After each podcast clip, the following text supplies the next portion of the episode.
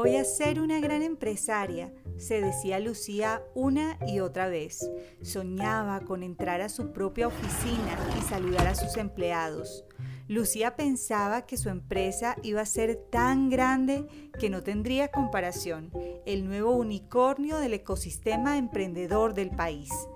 Para empezar su proyecto, Lucía buscaba lugares en arriendo en los sectores más exclusivos de la ciudad, pues no se podía permitir nada menos para su emprendimiento exponencial.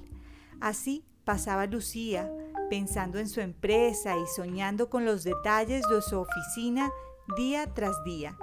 Ya todo estaba planeado. Ella tenía un modelo de negocio poderoso. Eso le decía su mentor. Lucía había completado todos los circuitos de entrenamiento del campus para emprendedores exponenciales de alto impacto. Hacía disciplinadamente sus ejercicios de programación neurolingüística y había gastado una gran suma de dinero en su marca personal. Se llegó el gran día. Inauguró su oficina con un cóctel lleno de invitados. Su red de networking estaba completa. Lucía pensó, que había valido la pena endeudarse con el banco, llenar el cupo de sus tarjetas de crédito y hasta pedir prestado a sus padres, pues su empresa iba a ser un éxito global. Con el paso de los días, Lucía empezó a notar que tenía varias facturas por cobrar vencidas, pero no prestó mucha atención.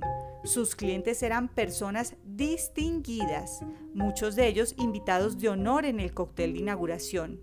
Estarán de viaje y pronto me pagarán, se decía. Pero siguieron pasando los días y las facturas se acumulaban una tras otra. Lucía había pensado en todos los detalles, excepto uno.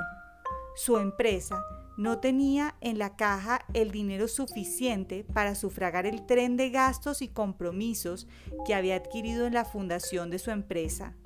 No había pagado al banco su crédito ni las cuotas de las tarjetas.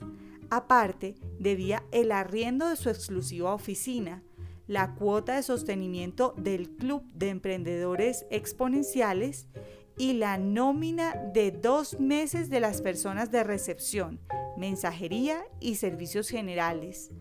Pronto, su sueño se derrumbó.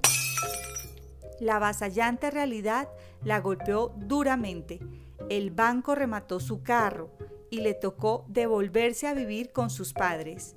Obviamente perdió su oficina y todo lo invertido en ella, pero aprendió que no hay fórmulas automáticas para el éxito empresarial y que las empresas deben hacerse paso a paso, yendo de menos a más.